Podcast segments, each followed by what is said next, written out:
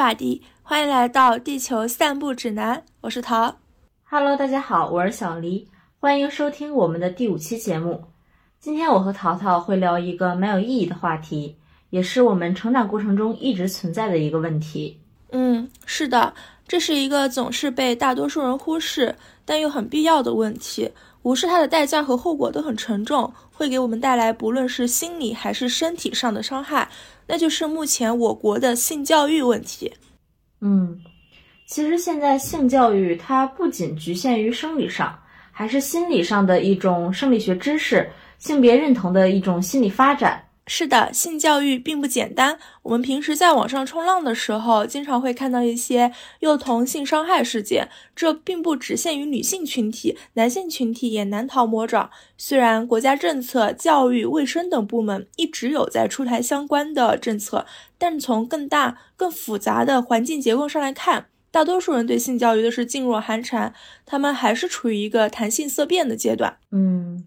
其实我也算是最早接触网络的一批儿童了。我曾经经历了天涯、猫扑、贴吧、豆瓣等时代，让我印象最深刻的，其实就是天涯当时的情感板块，还有贴吧的一些直播贴，网友们都在上面记录一些自己的那种情感故事，分享自己的疑惑、吐槽、抱怨或者喜悦等，其中就有好多和我一样同龄的未成年人，我就会看到他们在贴吧里面发说有问。怀孕了怎么办的帖子，而下面的评论区呢，也出现大量和这个楼主一样相同遭遇的女生，他们在讨论如何堕胎等事宜。就我当时就是李安的那个表情包，我看不懂，但我大为震撼。然后当时还有一本杂志叫《格言》，这个《格言》杂志它上面会有一个专门的故事板块，用来刊登一些青春疼痛文学。我记得其中当时就有一些。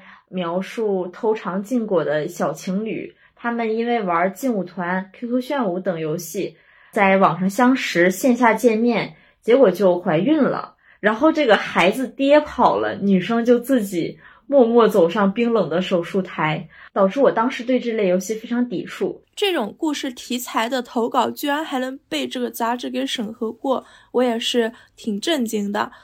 我小学那会儿就是在网站动漫之家上看了不少的日本动漫，我只能庆幸自己没有在日本动漫里发现这种网络奔现面基，然后怀孕，然后再堕胎的情节，太吓人了，真的。嗯，家里也会订阅不少的杂志嘛，读者、疯狂阅读、儿童文艺、意灵这些。不过格言这种题材的故事，我倒没有看过。是后来那个郭敬明在初中生群体中特别流行，然后我就去看了他那本著名的堕胎文学《悲伤逆流成河》，啊，给我看懵了。就是堕胎是跟呕吐一样吗？随随便便就去堕了？其实以前在花火的疼痛文学里，也能经常看到女生不小心失贞或者怀孕堕胎的情节。那作者他们反而会因为这些情节。进而把主人公塑造成了一个个浪女形象，因为在那个青少年都追求标新立异的年代，这种人设极易获得他们的追捧，就会被认为是一件很酷的、别人没有做过的事情。我想这也是郭敬明他们大为流行的原因之一吧。嗯，是的，嗯，饶雪漫和郭敬明他们两个就是靠这种类型的故事捞了不少的金。他们去误导、低龄读者，让他们以为这是一种对家长专制霸权教育的反叛，但实则却是一种无知的自我伤害。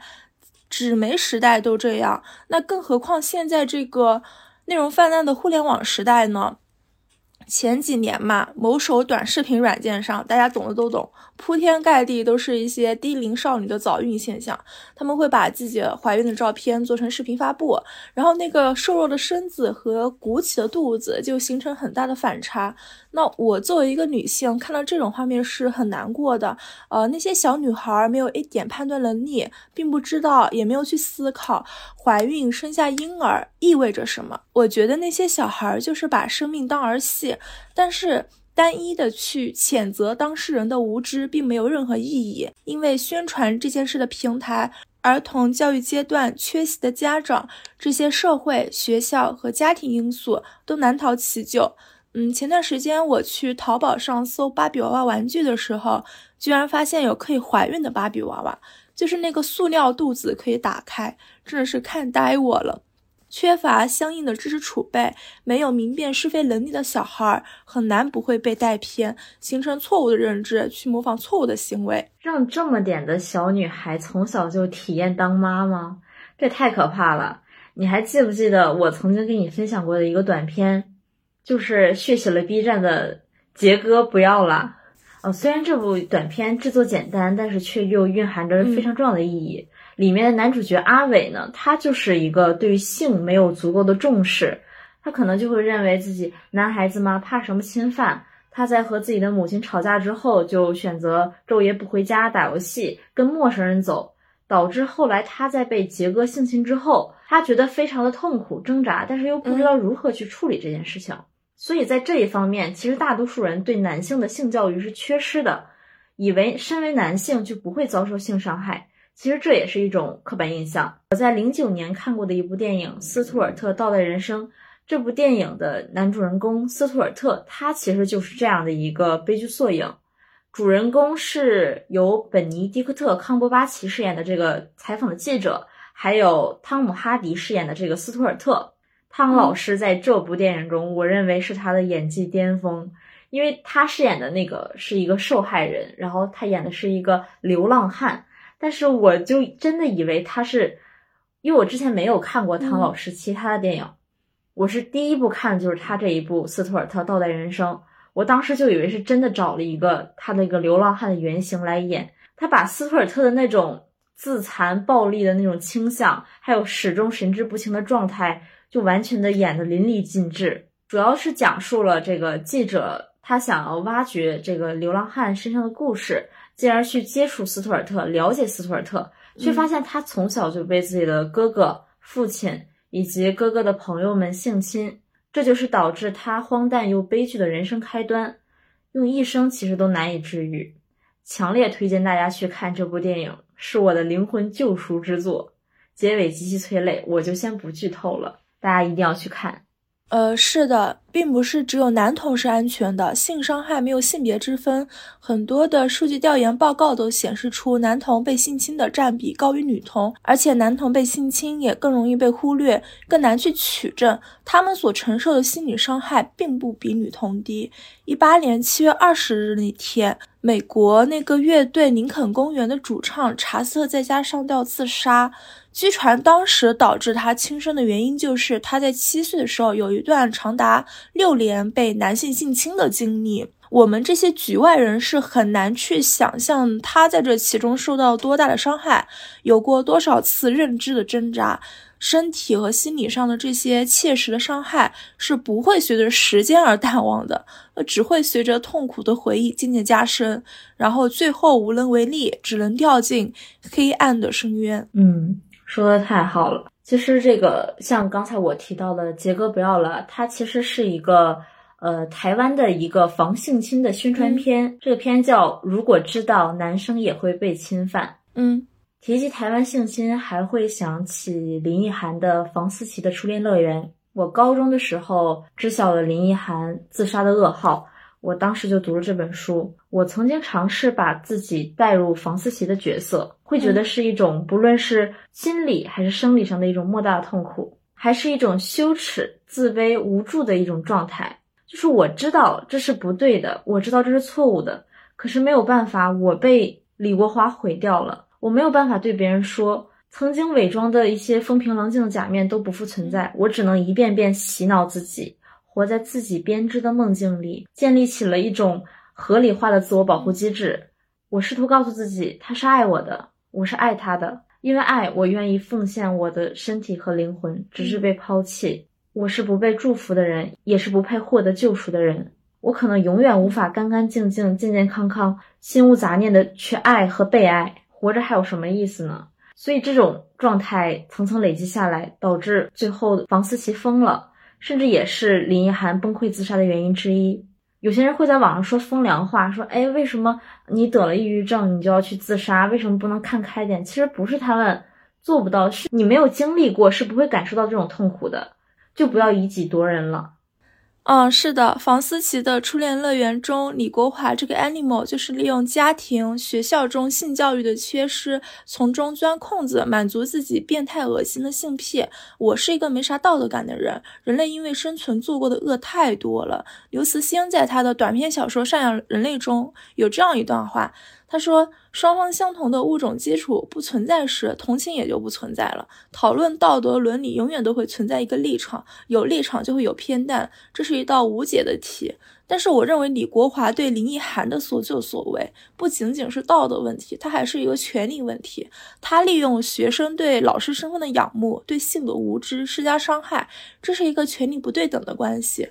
就像他在书中有过这样的一段话。”他发现社会对性的禁忌感太方便了，强暴一个女生，全世界都觉得是他自己的错，连他都觉得是自己的错。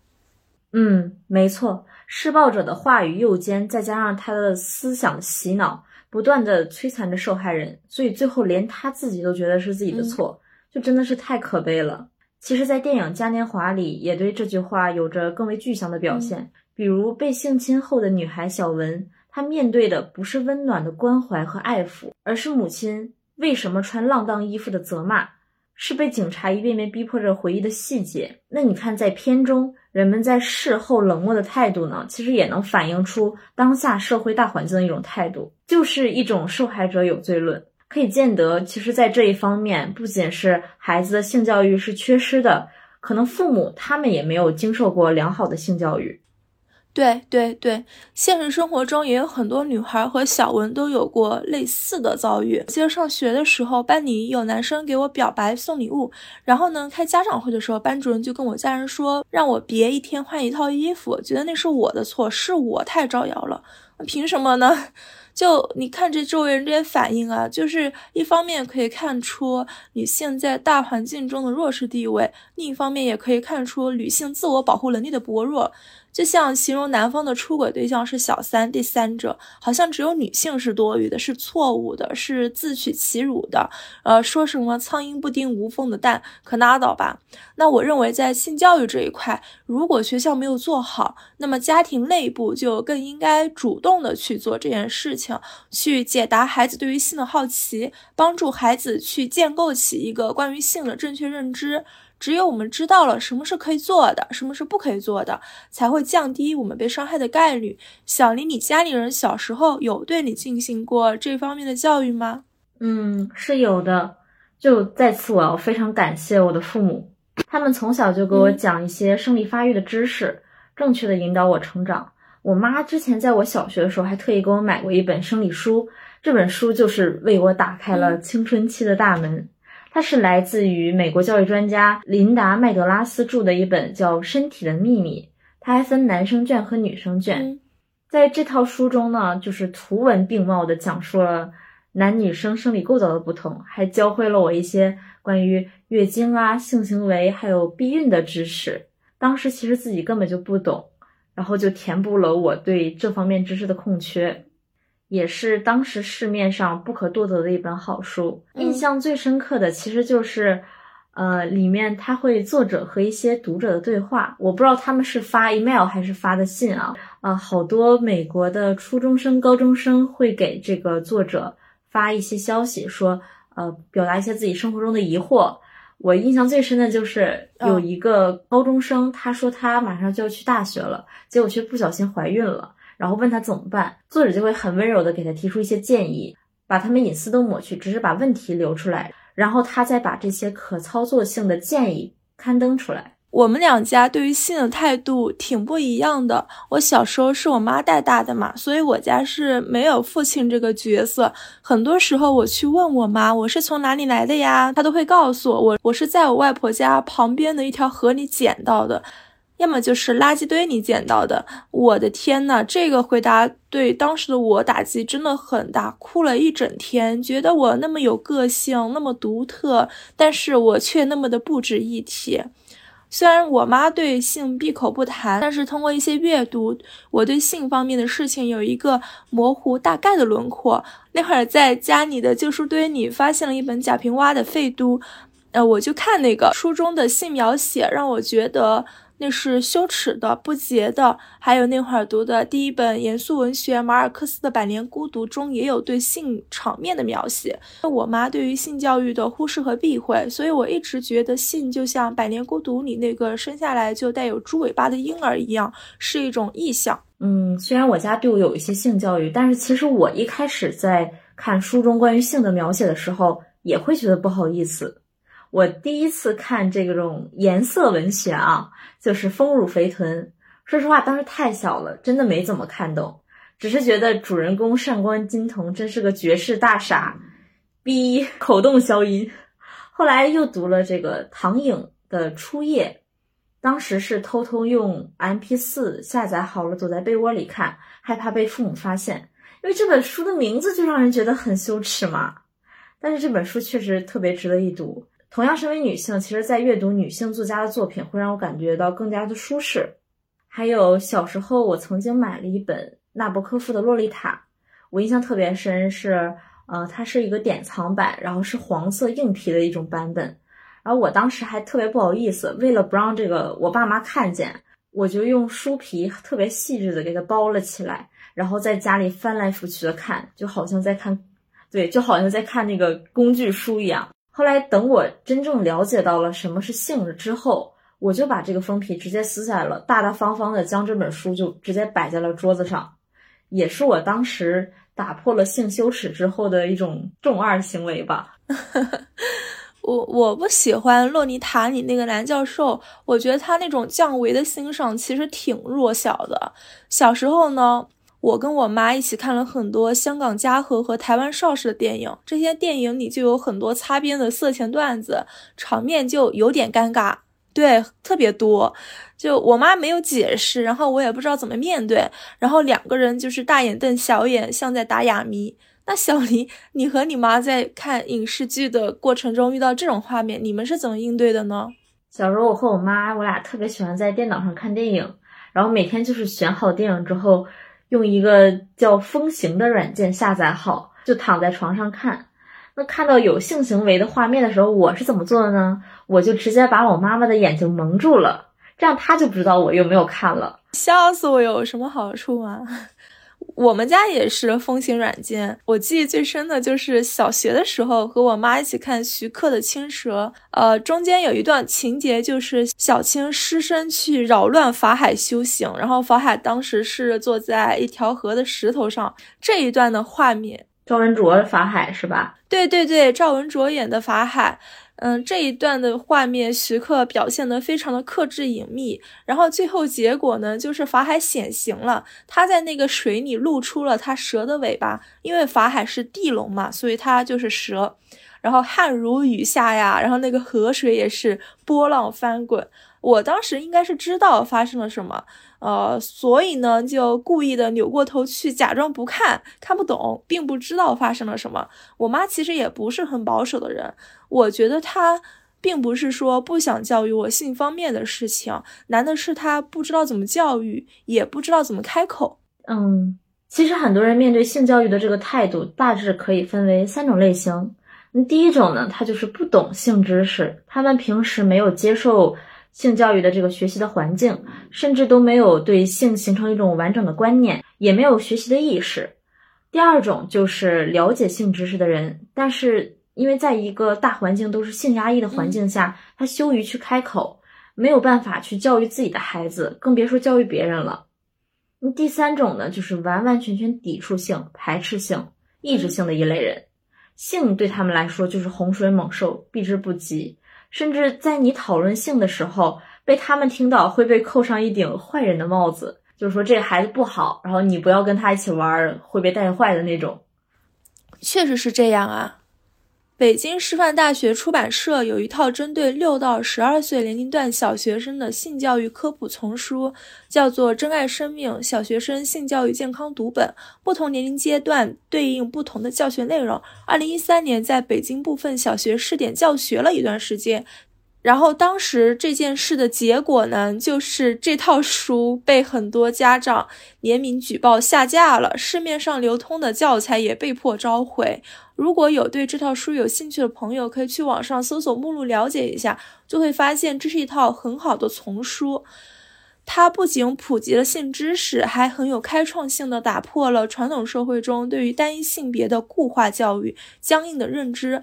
我印象最深刻的就是当时我看到六年级下册教材的时候，发现原来避孕套不止一个样子，就是还有女生用的避孕套啊，真的惊呆我了，简直就是扫盲，真的力荐这套丛书。这套书我当时是收了一套完整的背着，然后后来就送给了我的已婚表哥，然后现在淘宝是已经买不到了。如果有需要的朋友，可以通过其他途径收一套。这套书我要狠狠的码住。嗯，其实确实是，呃，家庭呢对于社会来说就是小子集存在于合集中的一个关系，每个家庭都要共同进步，最后才能达到整体社会的改变，量变达到质变嘛。其实整体的这个东亚国家的性教育普遍都存在着一个缺席的状态。你也知道，日本它其实不是一个 B 级性的国家，他们也会有这样的问题存在。日本的教育部门有安排生理保健课程，平时有教授性知识，但是却不会教青春期的孩子们怎样去正确避孕。再加上整个日本社会对性的羞耻，以及社会对于意外怀孕少女的歧视。所以导致在疫情期间呢，大量的未成年少女意外怀孕而选择堕胎。我之前是在一个网站上看到的，好多女生她不敢去呃跟父母交流，也不敢去线下的医院，她们就会在网上匿名的发起这些疑问啊，我怀孕了怎么办？我怎么去堕胎呢？就是当时就是因为疫情期间嘛，嗯，去学校的时间变少了，她们跟自己男朋友的。接触会变得更多了，自由时间变得更多了，嗯，就不小心擦枪走火了，然后意外怀孕。学校的保健课呢，也没有正确的引导他们怎么样去避孕，所以就导致大量的少女她们怀孕了，选择堕胎。可能生育率挺低的，我觉得既然是教育部门认可的课程，怎么会有这么大的一个编排漏洞呢？我感觉这是一个阴谋论。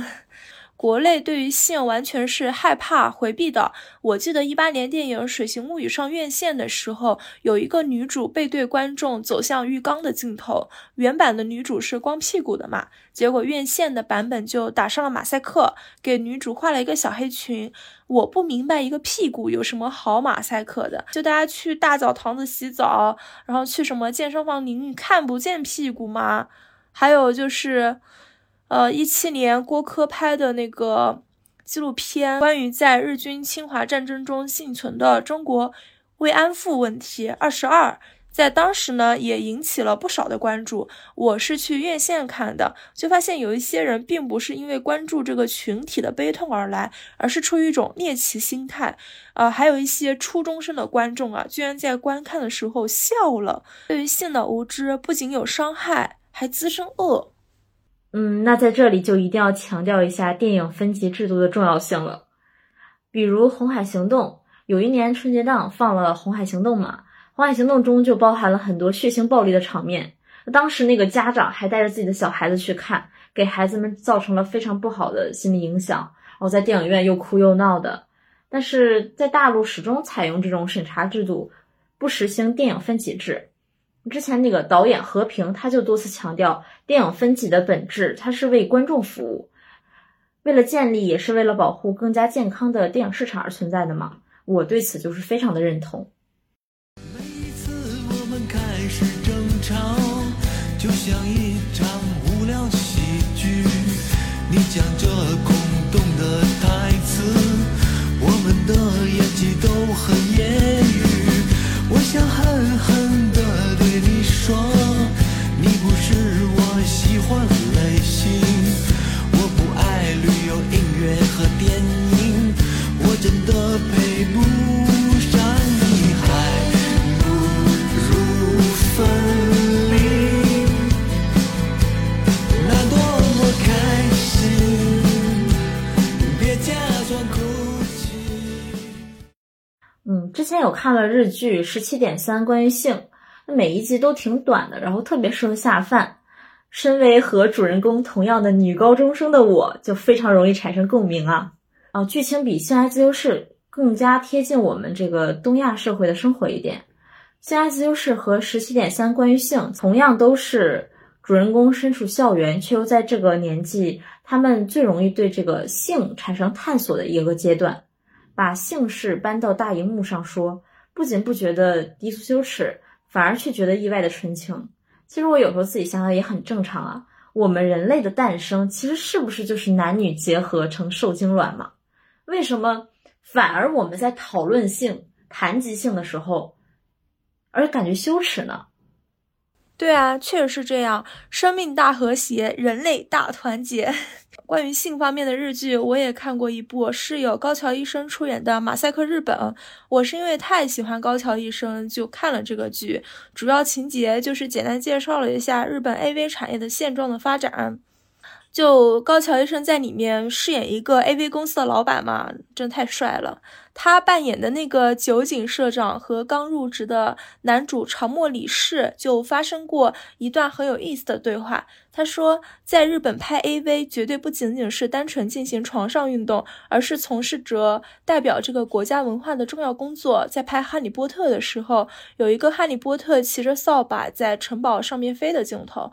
拍这个镜头的时候，直升飞机飞到城堡上拍。被阿方索卡隆看见了，在城堡上映出了直升飞机的影子。嗯，就说拍那个吧，但是遭到了吉尼反对，就放弃了。谁谁会骑着扫把去拍哈利波特呀？可是飞机要飞的话，就一定是有影子的，是吧？刑法第一百七十五条规定了禁止贩卖、拍摄有性行为的录像带，但是打了马赛克的成人录影带就可以了。打了马赛克就可以当做事实上没有发生吗？没有法律规定打了马赛克就可以卖呀？卖淫被禁止了，还有红灯区；赌博被禁止了，还有百青歌店。重要的不是法律，重要的是行得通的方法。在这个国家，还有把敏感部位打上马赛克的和谐方法。我们就是直升飞机的影子，从交媾之初诞生的直升飞机的影子。高桥医生，我知，哎，他是不是演那个《纸的新生活》那个男主？对对对，Nagi 的风平浪静的日子。对对对对，我看日剧的时候，我就发现日本男生是不是都是肉食系男呀？山崎贤人，还有你之前。给我安利的龙心凉，然后也去看了龙心凉，哦，贤者之爱，看了他这部贤者之爱。我认为，如果说幼年时期我们依赖被动的性教育，那成年后我们的性教育就应该更加主动，可以通过看书、看纪录片，或者说看剧、查资料这些主动学习的行为，去弥补我们对于性方面认知的白板。对于身边有低龄小朋友但家里没有性教育意识的群体，我们也要通过一己之力去宣传性教育的必要性，去引起家长群体的重视。你想，虽然二十世纪初的美国拥有了世界上第一堂生理课，但是他们却将教授生理课的老师辞退，直到越来越多的士兵感染上梅毒等性病，才大力普及了性教育。而后学校又设立正式的性教育课程，军方也为军人提供了预防性病的药包，医生也为性工作者检查身体。美国在上世纪六十年代的性解放运动中全面爆发。避孕套早已被普及到寻常人家中了，而目前身处二十一世纪的我们，还要在为万马才旦的电影《气球》中的女主角，她要不要使用避孕套而纠结。所以这样看来，其实对于性教育的普及，我们还有很长的路要走。是的，我们东方国家的性教育还是落后于西方，我觉得这是历史遗留的问题。因为西方国家很早就有了性解放运动，参与二十世纪六十年代美国性解放运动的人中，应该也有受到当时嬉皮士运动影响。我并没有说这是一个很正面的运动，就像希腊神话中因为飞太高而死掉的伊卡洛斯，过度的解放和压抑都是两种极端。虽然说六十年代的性解放运动摒弃了严肃和装腔作势，但是对于心智发展不健全的儿童，还是还是造成了伤害。二零一六年获得美国亚马逊小说畅销榜第一名的女孩们，就讲述了一个懵懂的小女孩受这场运动影响，去和一群嬉皮士在农场同居的生活、成长的经历和心理的变化。呃，这本书的原型参考了那个臭名昭著的玛丽莲曼森事件。在书中呢，性对于女孩来说是。模糊暧昧的是他探索世界的唯一方式，是他去投身这场运动的唯一的通行票。我觉得这是一种愚蠢，但是呢，这种愚蠢又无法避免。那把故事主角的年龄再拔高，放在成年人的叙述语境下看，性对于成年人而言更像是一种权力的游戏。你比如那个米兰昆德拉的《不能承受的生命之轻》。改编的电影叫做《布拉格之恋》，还有那个罗曼·波兰斯基的《穿裘皮的维纳斯》和《苦月亮》。嗯，所以小黎，你现在是怎么理解性的呢？嗯，我觉得还是那句话吧，性本自然。现在我认为性其实就是从动物繁衍中寻找生命的本质，是物种的一种演化和生存。卡林·邦达尔在《性本自然》的结尾写道。我们人类在性方面已经和其他物种有着迥然不同了。人类已经将繁衍的职能从性行为中剥离出去。他写的这段话也常常让我反思：这种只谈性爱不谈繁衍的行为，会因此造成我们人类物种的消亡吗？我觉得人类消亡倒不至于，因为现在的父母都还挺热衷于催婚催孕的。那万一真的要到那一天的话，也应该是很久以后了。呃，我在写这期节目内容的过程中，问了一个平时带小孩玩的朋友，我问他说：“你会对你家里的小孩进行性教育吗？”因为他的身份是叔叔嘛，呃，就跟我说，就算他愿意，他侄女的家长未必乐意，因为很多年龄较大的家长的观念还是相当的保守。也能反映一个问题：我们常常谈性色变，同时却又执着于繁衍。如同李安导演在《喜宴》中的那一幕，结婚时的离谱婚闹和平日里一本正经的反差，在旧伦理和新秩序的层层交织下，是我们五千年性压抑的结果。对，就是中国有些地方的婚闹，真的是看得让人目瞪口呆啊！我极度讨厌，极度讨厌。这就是很矛盾的地方，既要求马儿会跑，又要马儿不吃草，很滑稽的一个现象啊！那这种。强烈的压抑势必会带来反噬。鲁迅先生有过一句话说：“一见短袖子，立刻想到白胳膊，立刻想到全裸体，立刻想到生殖器，立刻想到性交，立刻想到杂交，立刻想到私生子。”中国人的思想唯能在这层才能如此跃进。那只有我们大方的对待这件事了，才能更加坦然。歌德在《浮士德》中借魔鬼之口说：“理论是灰色的，而生命之树长青。”虽然现在有很多文书上对于性教育的调查研究啊、改革创新，但是真正落实到这一步实践的时候，家家都有本难念的经。嗯，性教育实践开展困难，并不是说不去实践的借口。从心理学家弗洛伊德提出的儿童性欲发展的三个阶段来看。小学生正处于性欲的潜伏期，部分学校性教育的严重匮乏，家长的性教育意识的薄弱等，都可以说是恶魔之手的无形帮凶。我们没法去要求传统中国文化做出很迅速、很激烈的改变，但是我们可以先从改变心态开始，从个体做起，期待多米诺骨牌效应引起的连锁反应。嗯。还是量变达到质变。嗯，在本期呢，我和淘淘聊了聊关于我们对性的理解和启蒙，我们自己接受和接触过的性教育，还有目前荧幕影视剧和书籍中的性，以及目前家庭社会性教育的困境。如果听众朋友们有自己的独特见解和想要分享的故事，可以给我们私信留言。感谢你们的真诚分享，希望我们的播客节目能够给你带来一些帮助。最后可以订阅我们的微信公众号和微博《地球散步指南》，我们的播客节目也在小宇宙、QQ 音乐、喜马拉雅、网易云音乐全平台上线啦。每月十四号和二十八号与大家按时见面，希望大家喜欢，下期见，拜拜。没有感情的读稿机器人，再见。放音乐，music。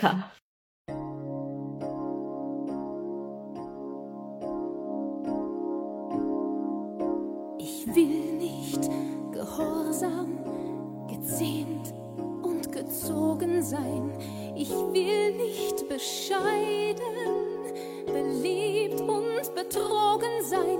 Ich bin nicht das Eigentum von dir.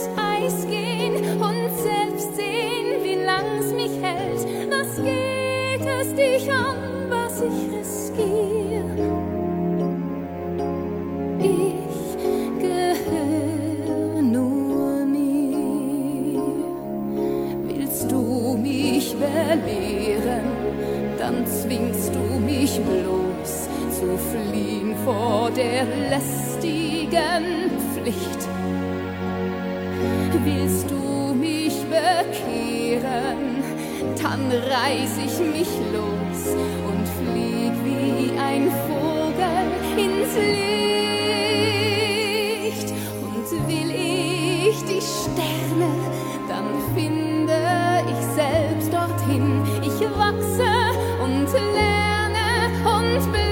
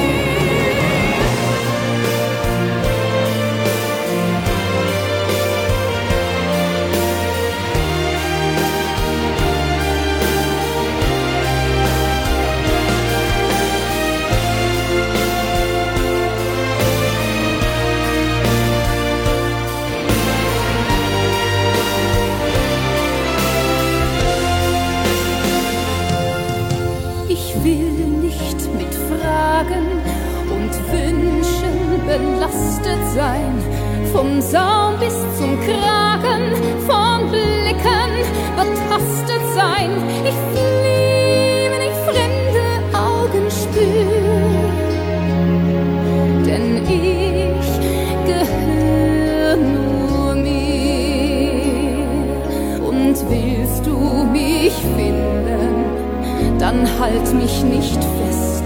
Ich gehe meine Freiheit nicht her. Und willst du mich binden, verlass ich dein Nest und tauch wie ein